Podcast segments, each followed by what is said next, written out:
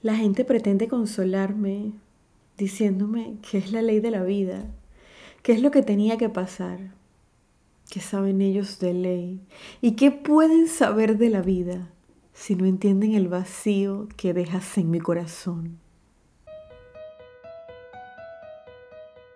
Bienvenidos una vez más a este su podcast entre poesías y poetas. Mi nombre es Priscila Gómez y estoy transmitiendo desde David Chiriquí, República de Panamá, un espacio para compartir poesía en español de todos los tiempos.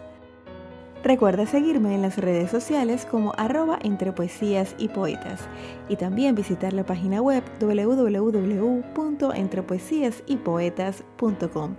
Si te gusta el contenido, compártelo para que este podcast llegue a más personas. Estamos en el capítulo número 93 de este su podcast Entre Poesías y Poetas y hoy el programa está dedicado al Día de los Difuntos, el Día de los Muertos, que en muchos países se celebra el 2 de noviembre.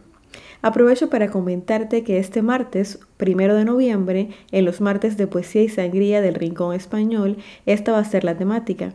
Vamos a simular un altar de muertos, como lo hacen nuestros hermanos mexicanos, y vamos a decir poesías que vayan relacionadas a este tema.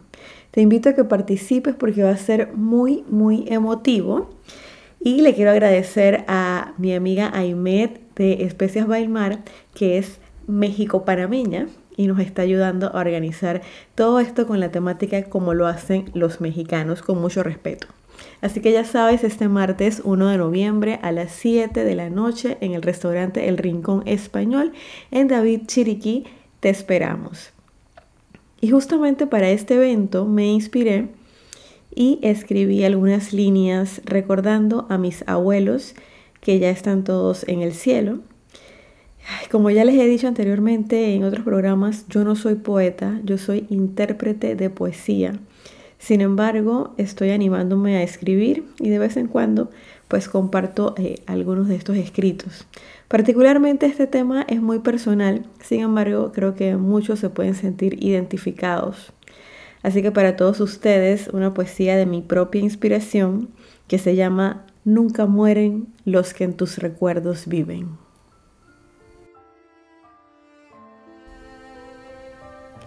Me enseñaste tantas cosas Fuiste mi cómplice y mi consuelo. Y yo fui tantas veces tu mayor orgullo. Ahora recuerdo con nostalgia cómo tus ojos se llenaban de brillo al verme crecer, al verme triunfar. La gente pretende consolarme diciéndome que es la ley de la vida, que es lo que tenía que pasar, que saben ellos de ley y que pueden saber de la vida si no entienden el vacío que dejas en mi corazón, lo frágil y sola que me siento con tu partida, que estabas mayor, que ya se lo esperaban, que ahora estás descansando en un lugar mejor.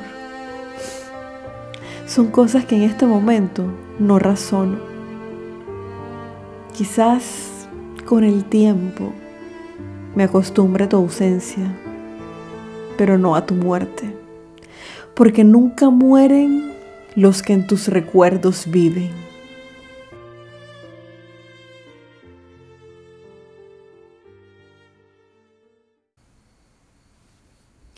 Les confieso que para mí no es fácil escribir de este tema, principalmente por dos razones. Una, cuando uno escucha tanta buena poesía, siente que lo que escribe nunca es suficientemente bueno. Y dos, cuando escribes pretendiendo dar un mensaje a quien debes tanto y tienes tanto cariño como lo es en este caso para mí mis abuelos, siento que nada de lo que impregne en este papel va a ser suficiente para rendirle honor a lo que ellos son en mi vida. Entonces, digamos que eh, es complicado porque yo misma me, me juzgo mucho el escrito. Pero bueno, decidí no pensarlo demasiado, dejar que las ideas fluyeran y compartirlo aquí en mi podcast. Gracias por escucharme, por ser el primer oyente de este poema. Si te sientes identificado, si conoces a alguien que se pueda relacionar con estos versos, compártelo y por favor házmelo saber. De esta manera llegamos al final del capítulo número 93 de Entre Poesías y Poetas. Los espero la próxima semana con otra interpretación. Me despido recordándote que la poesía se vive mejor cuando se escucha. Hasta la próxima.